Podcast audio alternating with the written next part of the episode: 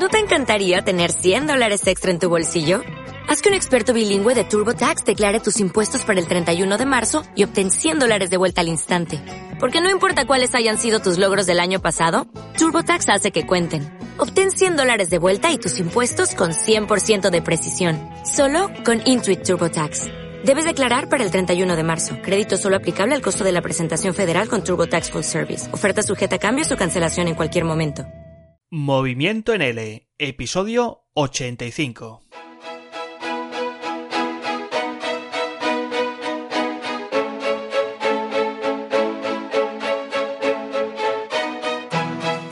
Hola, bienvenida, bienvenido a Hojas en L, la sección de podcast más interesante sobre libros de L, enseñanza de idiomas y emprendimiento.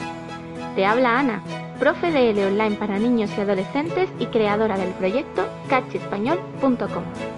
¿Listo para sumergirte? Dentro podcast. Bienvenidos y bienvenidas otra, otro mes más, otra sección más de Hojas en L con Ana Campano, que en esta ocasión, la vez pasada, pues estuvo como, como entrevistada. Nos estuvo hablando de su TFM, que por cierto está teniendo mucho éxito, sé que se está moviendo ahí por las redes, ese TFM sobre el entorno laboral del profesor de idiomas o de lenguas online. Y ahora vuelto a su sección y vamos a volver pues con esta sección de libros y bibliografía pues recomendada para todos nosotros los profesores de español online que seguro que aprendemos siempre muchísimo no sé si las ventas de los libros están ahora mismo aumentando o algo por Amazon gracias a esta sección pero oye si nos dan una comisión nunca viene mal ¿eh? Eh, Ana, eh, buenas tardes en nuestro caso, ¿qué tal? Hola, buenas tardes, Sergio, ¿qué tal? Oye, lo de la comisión me gusta, ¿eh? Mm, hay que patentarlo o hablarlo con quien sea. Por favor, quien esté interesado, que nos escriba a Sergio o a mí y, lo llevamos a cabo Sí, sí. No hay ningún Ponemos un problema. enlace de afiliados ahí, un 10% de cada venta y Sí. mira tú qué bien, ¿eh? Maravilloso. Bu- bueno, Ana, ¿qué, ¿qué tal todo por Alemania? ¿Ya te has asentado por ahí? Sí, asentadísima, ha llegado el frío y así que solo nos queda trabajar y trabajar un poco más. Porque miras hacia la calle y dices, bueno, ¿qué voy a hacer fuera? Y te quedas trabajando. Eh, bueno, eso es bueno y malo. Lo, lo- lo bueno es que trabajas más en casa, lo malo es que no puedes estar todo el día metido en casa trabajando. Correcto, hay que buscar el equilibrio, aunque a veces es muy difícil, ¿eh? A veces te Oye, que, por cierto, ¿qué tal tu alemán? Eh, progreso adecuadamente. Eh, hago tándem con varias personas y una de ellas, pues resulta que al final nos tiramos toda la tarde, siempre como cuatro o cinco horas, y, y fluye la cosa. Aprendemos cosas positivas y cosas negativas. Ah, bien. De la bueno, lengua. O sea, intercambias el español por el alemán. Correcto. Está bien, ¿no? Bien, bien, bien. Bueno, Ana, pues vamos a hablar del libro que nos traes hoy. Me has pasado aquí el esquemita. eh, y el libro, el título es Variación y variedad del español aplicadas a L barra L2. Bueno, está escrito por Adión Ferrero y por Casado Fresnillo, que creo que conoces personalmente a una de estas dos autoras. Sí, yo conozco a María Antonieta. Cuando hice el máster el año pasado, eh, tuve la oportunidad de verla porque vino a dar una conferencia y allí me dejó absolutamente impresionada.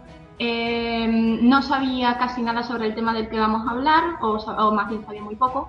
Y mm, todo lo que ella dijo me, di- me dio ganas de, de seguir investigándolo y de traer un tema como el que traigo hoy, que es para hablar sobre las variedades. Así que muy interesante esta señora, si podéis buscar su recorrido, os lo recomiendo. Mm. Siempre recordad a los oyentes que luego toda esta información pues queda bien resumidita en el, en el artículo del blog para que lo podáis pues consultar con más calma. Vamos a empezar, Ana, con esta variación y variedad del español aplicadas al L barra L2 y bueno, lo más importante siempre, Ana, es que nos expliques por qué has escogido este libro. Vale, pues yo cuando estuve pensando en qué hacer este mes, eh, lo hablé contigo, Sergio, me pareció una idea muy interesante que hablásemos un poco sobre las variedades del español.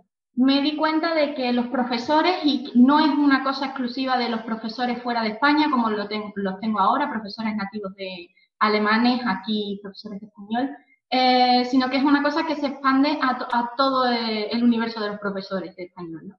Y, y es que muchas veces desconocemos cuál es nuestra variedad de español, cuál es el español que hablamos y mm, tampoco reflexionamos sobre cuál es el español que estamos enseñando, qué tipo de español estamos enseñando a, nuestros alumnos.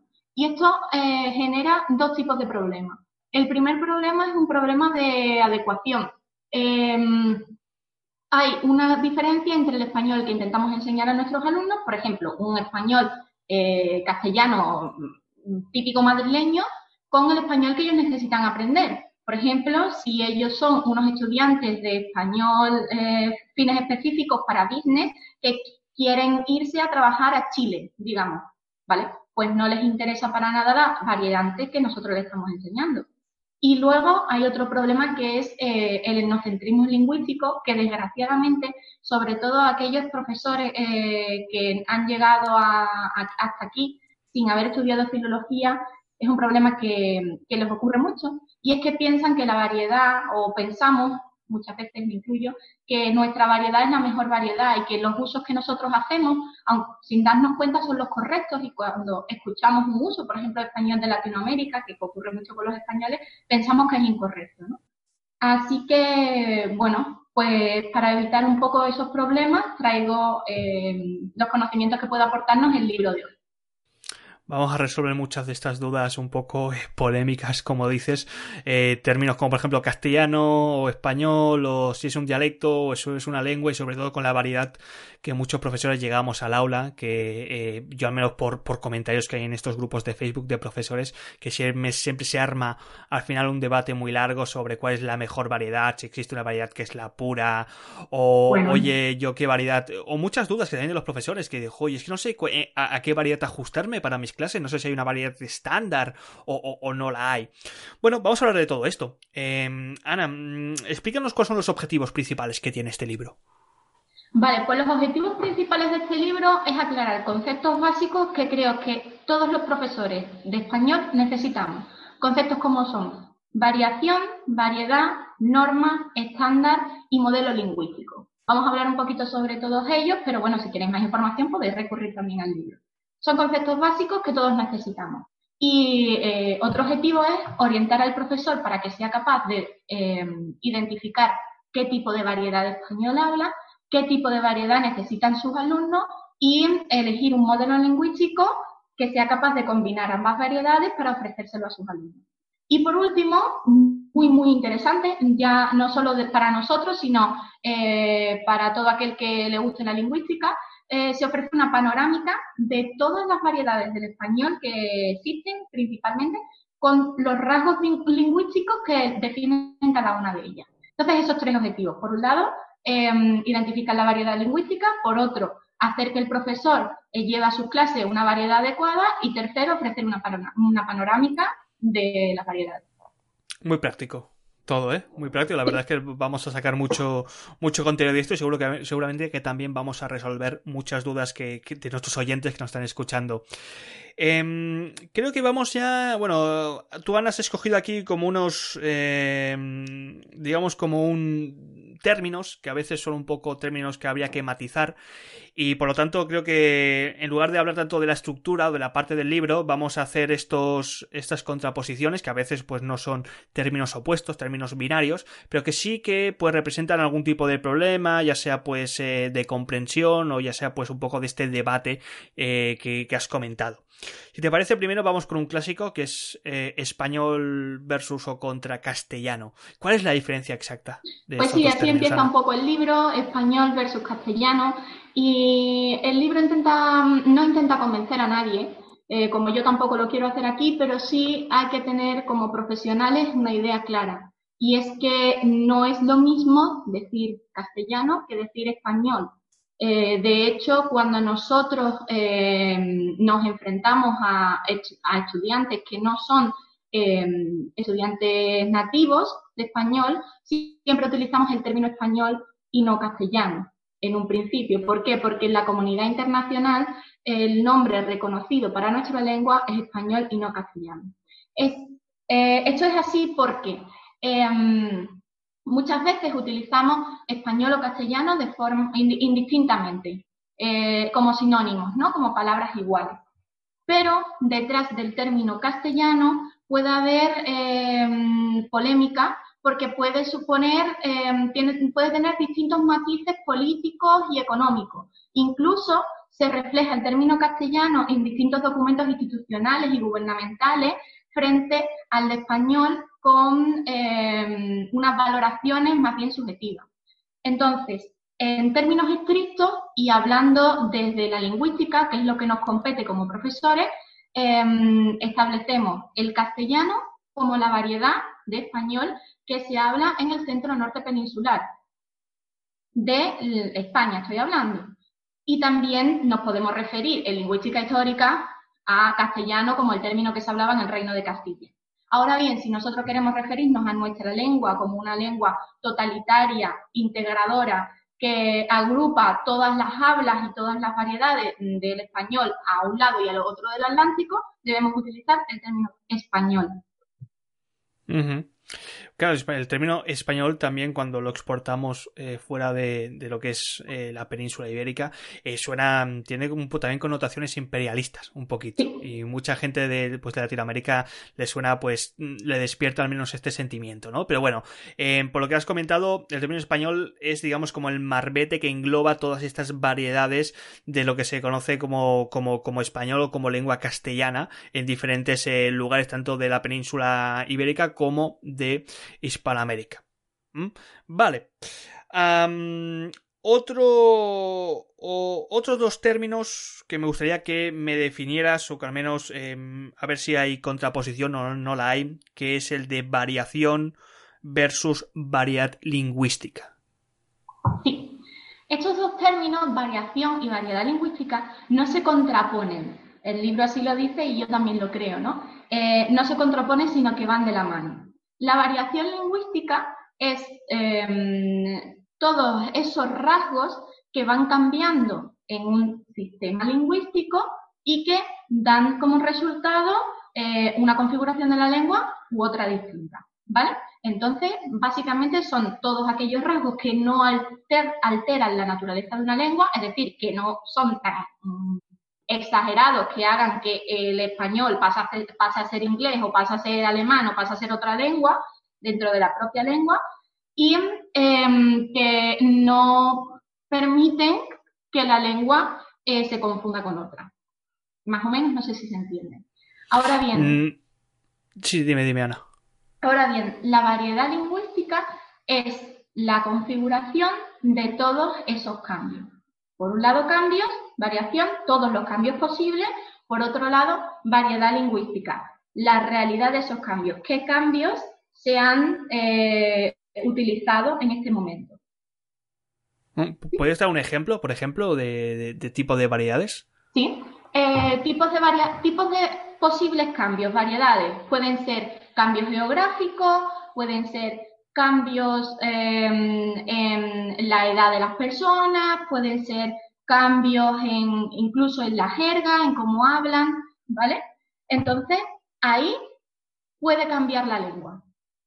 Ahora bien, por ejemplo, nosotros vamos a coger los cambios eh, geográficos y vamos a coger los rasgos que identifican la variedad de una zona. Por ejemplo, Andalucía pues todos los cambios que pueden producirse a nivel geográfico, vamos a extraer, por ejemplo, ceseo y ceseo, y nos lo llevamos a Andalucía. Entonces, esto también tiene mucho que ver con lo que es la lengua y el dialecto, ¿no? Eh, sí, esto tiene mucho que ver con lo que es la lengua y el dialecto. Em, la lengua en sí misma es el sistema estándar en el que caben o en el que tienen cabida todos los rasgos lingüísticos del español, eh, todos los rasgos que no suponen una diferencia entre nuestras variedades. Pues, por ejemplo, eh, cierta, cierto tipo de construcciones, eh, más infinitivos, cierto tipo de pronunciación de X sonidos que todos pronunciamos igual, de una manera o de otra, pero todos tenemos ese mismo sonido. Por ejemplo, el sonido se corresponde con la letra R. Lo hagamos de una manera o lo hagamos de otra. Lo tenemos en español. O el sonido que nos caracteriza, mm, caracteriza que es la letra ñ. Lo pronunciamos de una manera, lo pronunciamos de otra, es eh, un sonido que todos tenemos en común. Pues todo esto que tenemos en común es lo que configura el sistema lingüístico, la lengua, como sistema abstracto, como una abstracción, una nebulosa aquí. Y ahora el dialecto es en sí mismo eh, todos los rasgos que tienen asiento en una zona, que se producen en una zona concreta. O sea, que digamos que el dialecto es una variedad. Correcto. El dialecto es una variedad geográfica. vale, vale, vale. Ya va encajando todo más o menos. Espero también que los oyentes lo vayan, lo vayan, lo vayan ahí internalizando. Em, más, eh, más contraposiciones si las hay. Vamos a hablar de lo que es eh, la lengua estándar, la norma y luego em, añadimos lo que es la variedad preferente y la variedad periférica.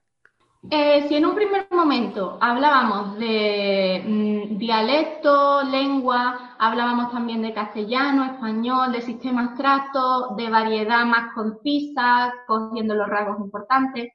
Em, esto es a nivel lingüístico y general todos estos conocimientos.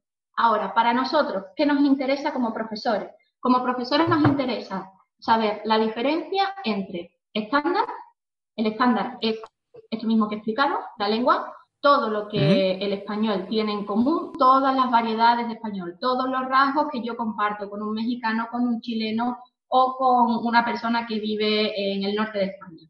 ¿Vale? Vale. Eh, la norma es todos los rasgos que eh, interpretamos como correctos y aceptados.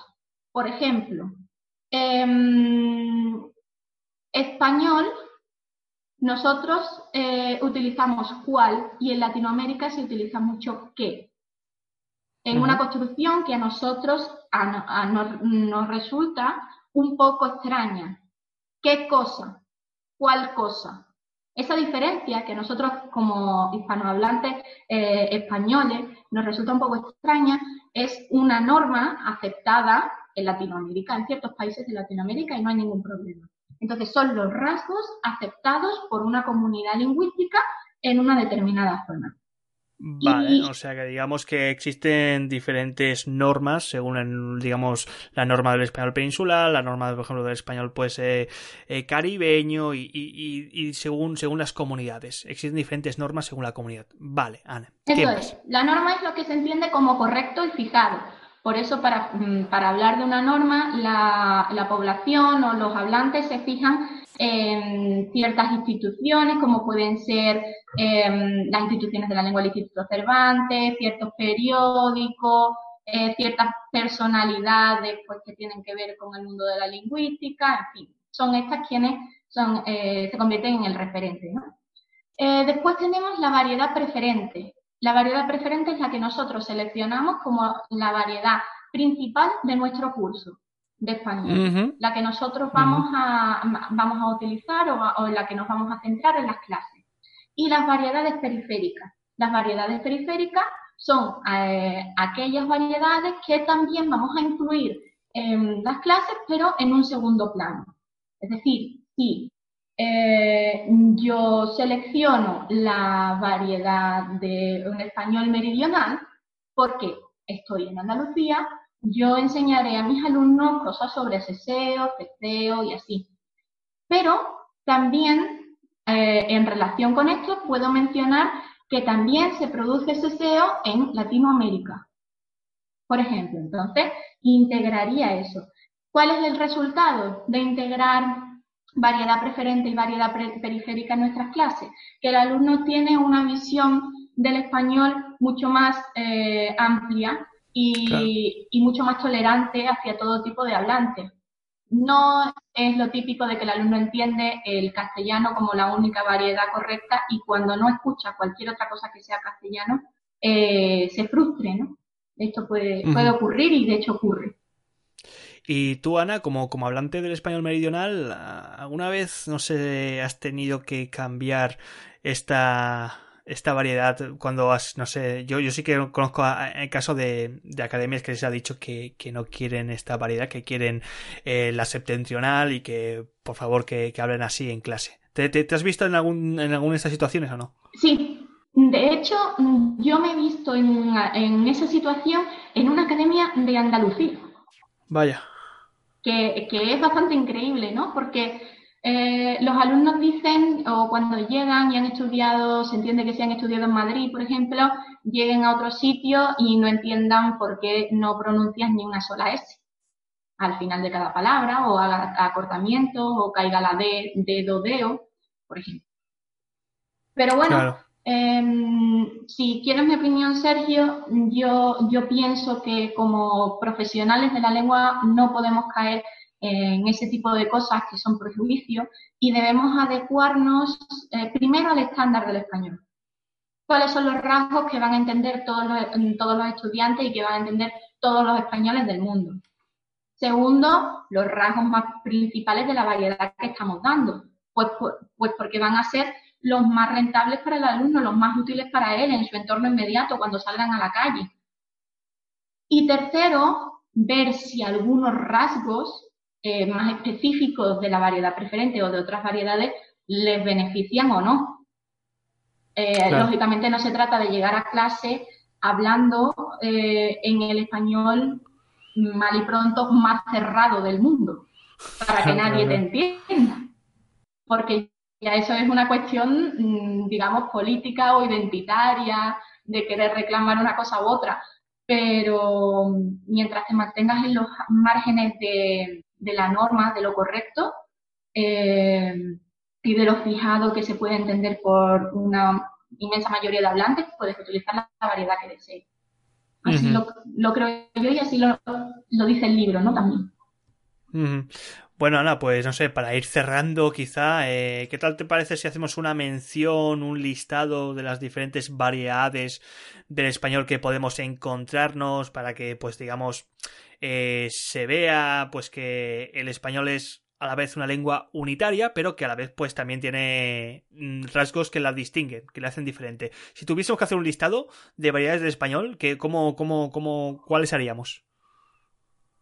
Pues si tuviésemos listado, eh, dividiríamos primero el español que se habla en España, el español que se habla en los distintos países de, de América y el español que se habla en África e incluso en Asia.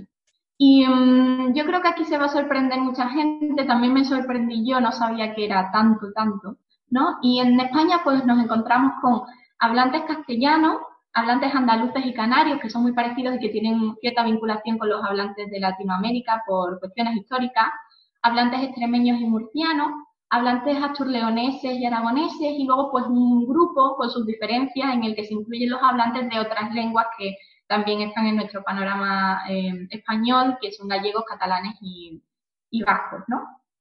Y mm, en Latinoamérica, pues encontramos los hablantes del español de Estados Unidos, muy interesante, a ver si alguna, algún día puedo tratar algún libro sobre el spanglish y cómo funciona. Eh, los hablantes mexicanos y centroamericanos, eh, caribeños, los hablantes andinos, los rioplatenses y los chilenos. Toda esa gama tenemos, ¿no? Y, em, es sorprendente cómo se continúa hablando español en lugares tan alejados de los centros donde de expansión de, esta lengua y que son lugares en África y en Asia. En Asia tenemos hablantes filipinos y en África tenemos hablantes eh, teutíes y melillenses que son más cercanos a nuestra península y ecuatoguineanos y eh, saharauis también. Fíjate, ¿eh? ¿eh? no está mal, no está mal. Eh, Lengua unitaria, pero con muchas particularidades, ¿eh? No, no está mal. Estaba pensando ya ahora aquí de que quizá un día tenemos que, aprovechando que estos podcasts y que estos sonidos y ese audio, eh, traer aquí a, diferentes eh, hablantes de diferentes variedades del español y, juntarnos a ver qué, qué, qué, vemos o qué escuchamos de diferente y bueno, y también todos los otros niveles, ¿no? Del léxico y, y todas esas diferencias que, que seguramente que tenemos. Eh, Ana, vamos cerrando, vamos concluyendo estas hojas en L, esta sección. Eh, bueno, eh, si quieres cerrarlo con algo, con unas conclusiones, explicándonos, no sé, quizá eh, dónde podemos encontrar este libro para ver si nos dan este 10% de comisión algún día. Sí, pues mira, em, hay varias formas de encontrarse con este libro. La primera es en la casa del libro el precio es de unos 15 euros, yo creo que es perfectamente asequible porque además lo, lo, bonito de este libro es que eh, es conseguirlo en la versión digital, porque en la versión digital tienes eh, material interactivo y preguntas para el profesor, incluso encuestas que puedes hacer al terminar cada capítulo y que son un vicio. Terminas haciendo así como el que hace cualquier otro tipo de encuesta y, es completamente eh, interesante ¿no? verlo. Em, también en las librerías de, de, la UNED, la UNED es la universidad para la que trabajan las dos autoras del libro, y mm, como yo he accedido al libro es, porque, es a través del portal de libros electrónicos del Instituto Cervantes. Eh, ahí hay inmensidad de recursos, este es uno de ellos, y me parece que por el módico precio, y nunca mejor dicho, de 12 euros anuales, tienes acceso a muchísima información. Así que animo a conseguir el libro de una manera o de otra. Pues nada, eh, simplemente para terminar, creo, Ana, que quieres, eh, bueno, las conclusiones que yo al menos saco es que espero que todos los oyentes eh, hayan ahora pues desempolvado un poquito su memoria o al menos hayamos quitado un poco de la niebla que muchas veces pues aparece en ciertos términos como dialecto, como castellano, como español, como lengua, como las diferentes variedades y que, bueno, que hemos intentado aquí imprimir pues la idea de que el español es una lengua pues muy diversa y pero no por ello eh, nos tenemos que enfrentar ni sentirnos diferentes porque hablamos una misma lengua eh, y utilizando tus palabras un mismo estándar pero con diferentes normas no con diferentes variedades de este de este español. Ana no sé si quieres cerrar con algo. Pues sí em, como vengo haciendo he buscado una cita para terminar que creo que que refleja un poco todo lo que hemos hablado. Y Vale, pues voy con la cita. El español del siglo XX, el que se habla y se escribe en Hispanoamérica y en España, es muchos españoles, cada uno distinto y único, con su genio propio. No obstante, es el mismo en Sevilla, Santiago, La Habana. No es muchos árboles, es un solo árbol pero inmenso, con un follaje rico y variado, bajo el que verdean y florecen muchas ramas y ramajes. Cada uno de nosotros, los que hablamos español, es una hoja de ese árbol. ¿Pero realmente hablamos nuestra lengua? Más exacto sería decir que ella habla a través de nosotros. Lo que hoy enseñamos, lo que hoy hablamos español, somos una palpitación en el fluir milenario de nuestra lengua. Octavio pues con esas palabras de Octavio Paz nos despedimos. Muchísimas gracias Ana por esta gran sección de hojas NL y por traernos pues esta, este, este libro que espero que haya sido de la utilidad de todos los profesores que nos están escuchando en estos momentos y esperamos eh, volver a, escucharte a ti también de nuevo Ana, no sé si para diciembre que llegan las navidades, igual terminamos un poquito antes de lo normal para que no se nos atragante el turrón y todo y todo junto. Pero bueno, que si no es el si no es en diciembre, pues te escuchamos en enero. Perfecto, muy bien.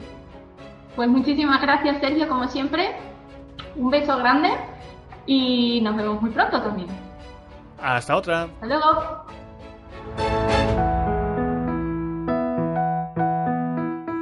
Espero que en el libro de hoy hayas encontrado ideas útiles para seguir mejorando en tus proyectos. Si te interesa saber más, puedes encontrarte conmigo en mi web cachespanol.com. Para estar al loro de todos los libros que pueden ayudarte como docente de L, no dudes en suscribirte a este podcast con Movimiento en L o visitar la página conmovimiento.com. Nos escuchamos muy pronto. ¡Corten!